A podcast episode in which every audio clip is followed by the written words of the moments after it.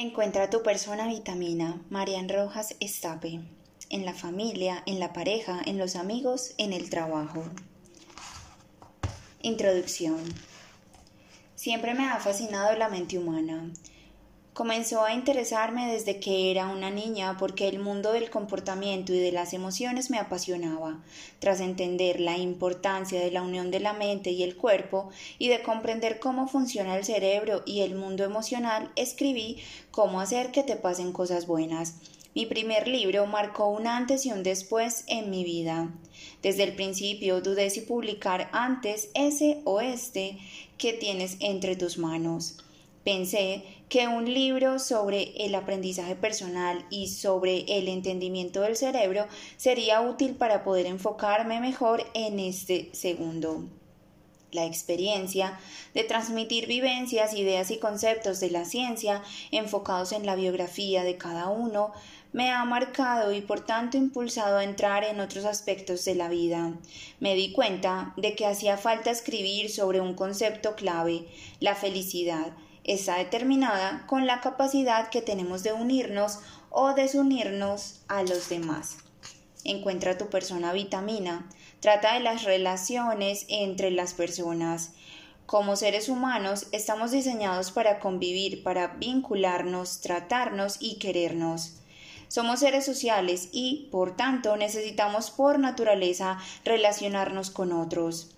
Las relaciones, incluso las mejores, tienen fallos. Por eso, si no las sabemos gestionar bien, se convierten en motivo de sufrimiento. Porque hay gente que siempre tiene relaciones de pareja complicadas y dolorosas. Es tan importante el apego y el vínculo como dicen, porque hay quien genera más confianza que otra. Hay algo bioquímico detrás de la confianza, el apego y el amor ¿Influye la educación que damos a nuestros hijos en el tipo de pareja que elegirán en el futuro? ¿Cómo nos vinculamos con las personas? ¿Por qué a veces nos hacen sufrir tanto? Porque hay individuos con los que sintonizamos pronto y otros que desde un primer momento nos generan antipatía o desconfianza. ¿Cómo gestionar una relación tóxica? ¿Cómo acertar en la pareja? En tiempos de pandemia nos hemos dado cuenta de este asunto. De hecho, uno de los factores que más ha contribuido a la ola psicológica de los efectos del COVID ha sido el aislamiento.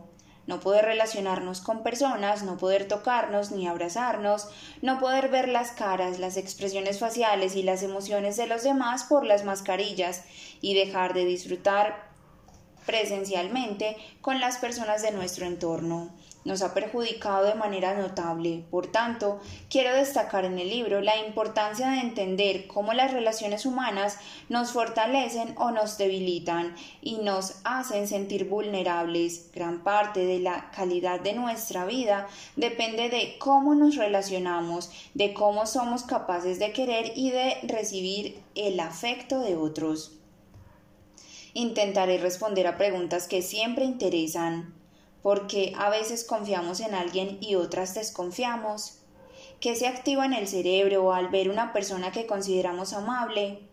¿Qué cambios se producen en el organismo cuando estamos ante un individuo que nos genera ansiedad o malestar?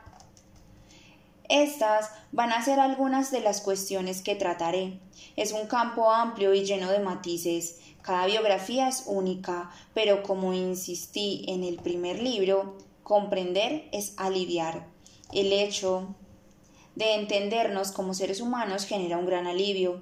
Cuando uno se comprende y se acepta, es capaz de superar las heridas o los traumas para sacar su mejor versión. Tendrás información que te ayudará a comprender mejor la relación con tus padres, con tus hermanos, con tu pareja, con tus hijos, con tus amigos y con tus compañeros de trabajo. En definitiva, en tu entorno social. Querido lector, empieza un viaje apasionante de tu historia, de cero a cien, desde tu concepción hasta ahora. Quiero que captes y entiendas tu manera de relacionarte con los demás. Una primera presentación, la oxitocina. Para empezar, quiero presentarte a una hormona clave en todo este camino, la oxitocina. Es la encargada del parto y de la lactancia. Es impresionante lo que hemos avanzado en el estudio de la neurociencia en los últimos años. Y hoy se conocen muchos efectos de esta hormona en el comportamiento y en la salud. La oxitocina es la sustancia que se activa en el organismo cuando recibimos una muestra de confianza. Cuando aumenta, tendemos a ser más generosos y más atentos. Al igual que en cómo hacer que te pasen cosas buenas, nos volvimos expertos en el cortisol, ahora vamos a conocer la oxitocina, el apego y el amor, desde un punto de vista científico, psicológico y humano. Este libro ha sido escrito durante la pandemia. Filomena, si no estuviste en España durante la primera quincena de enero, no conocerás a Filomena, la gran nevada que tiñó gran parte de la península de Blanco durante muchos días, y una baja maternal. Mis cuatro niños han estado presentes de forma intensa en esta obra, lo que ha perdido de perfección por las circunstancias adversas y complicadas, lo ha ganado en verdad y en realismo. Habrá capítulos que te aporten más que otros. Lo deseable es leer el libro entero. Está diseñado para aprender algo en cada uno. En cada bloque existen temas que te pueden instruir y cautivar. También puedes coger el índice y subrayar los epígrafes que más te interesen, ojearlos y navegar por ellos para ir encontrando respuestas a muchos interrogantes de tu vida. Estas páginas te ayudarán a comprenderte, ya que quien no lo hace no supera de manera real las heridas de su vida y se embarca en relaciones que no le conviene. Unas pequeñas ideas. Si te interesa entender la fisiología y la bioquímica detrás de la amistad, la maternidad o el amor, comienza con la oxitocina. Si buscas conocer tu historia, cerrar heridas del pasado y comprender tus relaciones, el bloque del apego te aportará mucho. Si te interesa leer sobre cómo trabajo las heridas y los traumas, la voz interior y los trastornos del ánimo, te recomiendo mi terapia vitamina. Si buscas entender tus relaciones de pareja o la dificultad para ellas, el bloque de la pareja te ayudará. Si eres madre o padre y quieres sacar lo mejor de ti en esta etapa apasionante, te sugiero el bloque del apego. Si convives cerca de personas tóxicas que te alteran, te aconsejo el bloque de personas tóxicas. Si quieres saber sobre de, de dónde proviene tu voz interior que te machaca y tira de ti hacia abajo, te invito a que leas La grabadora interior si buscas entender el mundo del sexo y el placer en el siglo XXI, te recomiendo el capítulo del placer. Si te afectan la relación con tus padres, no dejes de leer el apego y las personas tóxicas. Si son muchos los temas que te interesan, te aconsejo que empieces por el principio. Todo tiene un sentido y el orden de los capítulos está muy pensado. En cualquier caso, gracias por confiar en mí. Algunas páginas te sacarán una sonrisa, otras te emocionarán, otras te harán pensar y otras te serán más lejanas porque no te encuentras en ese momento vital. Sea cual sea tu historia y tu biografía, espero de corazón que el libro te ayude, te acerque a tus personas vitamina y te impulse a convertir tus relaciones más complicadas en positivas y entusiastas y me encantaría que fueras tú la persona vitamina de tu entorno. Madrid, 10 de enero de 2021. La oxitocina. A veces tocar la piel es tan dulce como tomar entre los dedos un pedazo de bruma, como acariciar el agua casi sin tocarla, cuando está fría y viva como la tierra misma. Jorge de Bravo. Capítulo 1 la hormona de los abrazos. Probablemente hayas escuchado hablar de la oxitocina. Es una hormona muy importante para la mujer en su vida reproductiva y tiene un papel esencial en el embarazo, el parto, la lactancia y las relaciones sexuales. Se libera por la glándula pituitaria, tras la activación del hipotálamo. Cuando una mujer rompe agua se produce una liberación masiva de oxitocina que es responsable de las contracciones. De hecho, muchas parturientas son tratadas con oxitocina artificial para arrancar el trabajo de parto y apoyar el alumbramiento. La hormona también está íntimamente ligada a la lactancia. La estimulación del pezón libera oxitocina en el tejido mamario y ello provoca la salida de leche. Además, está presente en las relaciones sexuales. Influye de manera activa en la sensación de bienestar y placer que surge durante las caricias, los masajes y el propio acto sexual en sí. Todos los momentos en los que se segrega oxitocina están ligados al desarrollo de los lazos humanos. Mis conocimientos sobre esta hormona venían de mi época de estudiante de medicina. Escuché teorías varias, pero no ahondé en el tema hasta que un hecho en mi vida me hizo darme cuenta de que la oxitocina iba a ser la compañera de viaje de mis próximos estudios y conferencias. Era invierno, unos meses antes había nacido uno de mis hijos y empezaba a incorporarme poco a poco al trabajo. Ese día me habían invitado a una jornada de psiquiatría en la que iban a presentar un nuevo fármaco. El evento tenía lugar en un céntrico hotel de Madrid y fui en coche. El aparcamiento donde lo estacioné es un lugar donde las plazas son muy estrechas y las veces que he tenido que dejar el vehículo allí siempre he tenido problemas para maniobrar. Nada más terminar la conferencia me marché porque tenía que dar de comer a mi hijo que seguía con lactancia. Esta tarde las luces del aparcamiento no funcionaban bien y estaba más oscuro de lo habitual. Según iba caminando al coche vislumbré un hombre alto cerca que me miraba fijamente. Empezó a seguirme y en un momento dado se puso a gritar que le diera el móvil. Asustada le dije que no. Mi corazón empezó a latir fuerte, comencé a angustiarme y el cortisol me invadió. Todo mi sistema de alerta se puso en marcha. Taquicardia, taquipnea, sudoración. Era incapaz de pensar, solo quería salir corriendo, pero estaba en la planta tercera del aparcamiento subterráneo. Nerviosa busqué las llaves en el bolso y le dije al tipo que me dejara en paz. En ese momento comenzó a acercarse más y dio un grito avisando a alguien. Aprovechando ese instante me subí al coche y no recuerdo ni cómo arranqué. Salí disparada. Milagrosamente no tuve que detenerme con maniobras y logré dejar atrás el peligro. Durante todo el recorrido hasta casa, el corazón me latía a gran velocidad y estaba alterada. Sentía miedo y no había manera de calmarme. Ya pasado el peligro, una voz, mi yo racional, parecía decirme Pero si sabes perfectamente lo que te está ocurriendo, intenta relajarte, pero no era capaz. Ni mi marido lo logró. Estaba trabajando e intentó calmarme por teléfono cuando le llamé. Ya en casa, aún en el ascensor, escuché a mi hijo llorar. Llegaba un poco tarde a su hora de la toma. Todavía, con el corazón encogido, me senté a darle de comer. Llevaba unos minutos alimentando al pequeño cuando mi marido irrumpió en la habitación. Venía con cara de susto, pero cuando me vio se tranquilizó. Mi voz ya no temblaba al narrarle de forma pausada lo que había sucedido. No habían transcurrido ni veinte minutos desde la conversación del coche. ¿Qué has hecho para serenarte? me preguntó extrañado. Tenía razón. El corazón había recuperado su ritmo y me encontraba muchísimo mejor, incluso excesivamente calmada, como si hubiera tomado un tranquilizante. Me conozco muy bien, y la angustia vivida minutos atrás debería prolongarse más tiempo.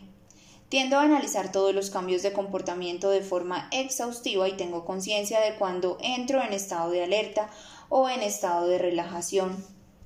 Pero en este caso no comprendía qué había pasado.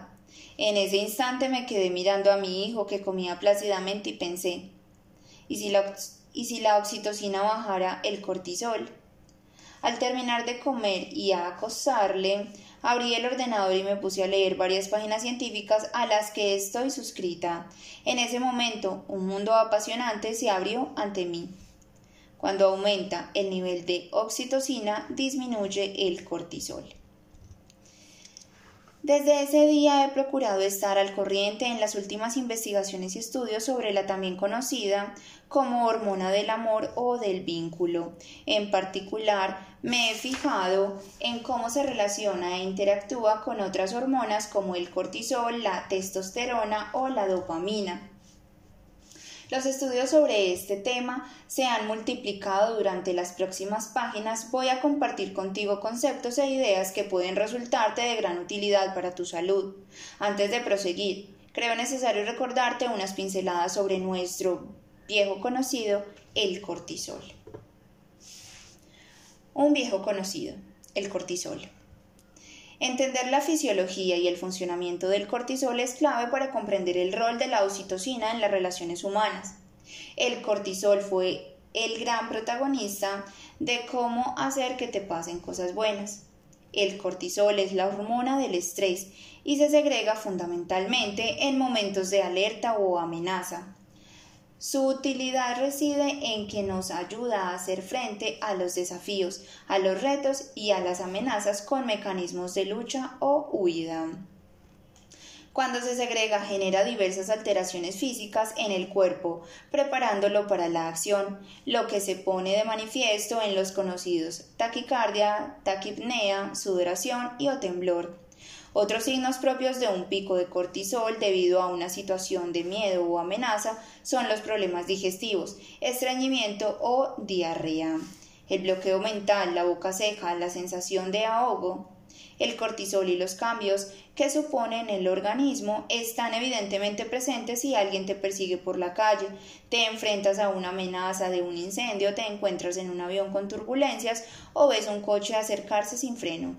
Junto a esos casos evidentes en la vida real, más sedentaria y aburrida cada día, el cuerpo se enfrenta a varios micro o macro momentos donde se activa igualmente. Si bien no quizá con tanta intensidad, el estado de alerta, encontrarte cada mañana con tu jefe tóxico, estar viviendo una mala relación con tu pareja, la preocupación por un hijo o un asunto de salud que te nubla la mente. El cortisol es una hormona cíclica y su liberación posee un patrón que sigue de manera habitual el ritmo de la luz. Se libera más al despertarse, lo que resulta en cierto modo beneficioso para activarnos por las mañanas. Decrece a lo largo del día y aumenta ligeramente al anochecer. Aquí necesito apuntar un asunto que reitero en numerosas ocasiones. La mente y el cuerpo no distinguen una amenaza real de una imaginaria, ante algo físico que sucede en la vida o ante una suposición que solo existe en la mente. El organismo reacciona de forma muy similar. Te pongo un ejemplo. Imaginemos que estás en números rojos y que recibes una notificación del colegio de tus hijos porque no han podido cobrar la cuota mensual. Esa situación de tensión y de angustia activa un pico de cortisol y en los meses siguientes puede surgir en ti el miedo o la ansiedad de que esa situación de dificultad económica se repita. El impacto fisiológico de este temor es semejante a la tensión que sufriste cuando ocurrió el problema en realidad. El cortisol afecta a múltiples sistemas del organismo. Con una activación súbita, el cuerpo se prepara para salir corriendo y por tanto la sangre viaja desde los intestinos hasta los músculos tractores para ayudarnos y potenciar la acción evasiva o defensiva. Por eso perdemos el apetito en los momentos de angustia. Tu musculatura recibe las señales necesarias, tanto nerviosas como bioquímicas, para prepararse para la evasión del peligro o la lucha. Esta hormona ayuda a que el oxígeno, la glucosa y los ácidos grasos cumplan sus respectivas funciones musculares. El ritmo cardíaco acelerado hace que el corazón bombee más rápido, facilitando el transporte de sangre y nutrientes a los músculos para que estos respondan ante la eventual amenaza. Por otra parte, el cortisol inhibe la secreción de insulina, provocando la liberación de glucosa y proteínas en la sangre. También tiene relación con el sistema, sistema inmunológico, inhibiendo en primer lugar la inflamación. Ante el estrés, el organismo dosifica sus recursos energéticos. El sistema inmune precisa gran cantidad de energía, por eso, cuando enfermas te sientes agotado. En gran medida, esa energía está siendo canalizada y empleada por tu sistema defensivo. El cortisol es una hormona muy importante para el organismo. Lo perjudicial es el exceso de la misma. El problema con el cortisol es su liberación constante. Ante una situación de incertidumbre o preocupación grande, el organismo se intoxica de cortisol, es decir, hay demasiados niveles de sustancia circulando por la sangre. Ese cuadro de intoxicación va a modificar la respuesta del sistema inmunológico e inflamatorio. Una persona que vive con niveles altos de cortisol por un estado de estrés o alerta manteniendo en el tiempo frena la capacidad de su organismo para regular la inflamación y el cuerpo tiene más dificultades para defenderse contra las amenazas y por ello en estas situaciones somos más vulnerables para contraer infecciones.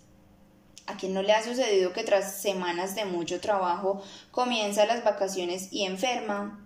El cuerpo se encuentra más propenso para desarrollar, por ejemplo, un catarro, una infección de orina o una gastroenteritis. Ese nivel de inflamación latente o leve está en la base de muchas enfermedades inflamatorias o autoinmunes. Una de mis metas en los últimos tiempos ha sido transmitir la importancia de cuidar la inflamación en el cuerpo y en el cerebro. Un cerebro estresado se inflama. De hecho, las últimas investigaciones en depresión versan sobre este trastorno como una enfermedad inflamatoria del cerebro. Me parece un campo apasionante y esta es la razón por la que en algunas depresiones resistentes solicito analíticas de sangre para trabajar desde la inflamación y mejorar el estado de ánimo. Existen dietas antiinflamatorias, suplementos o incluso algunos antiinflamatorios específicos para ayudar a revertir los síntomas depresivos.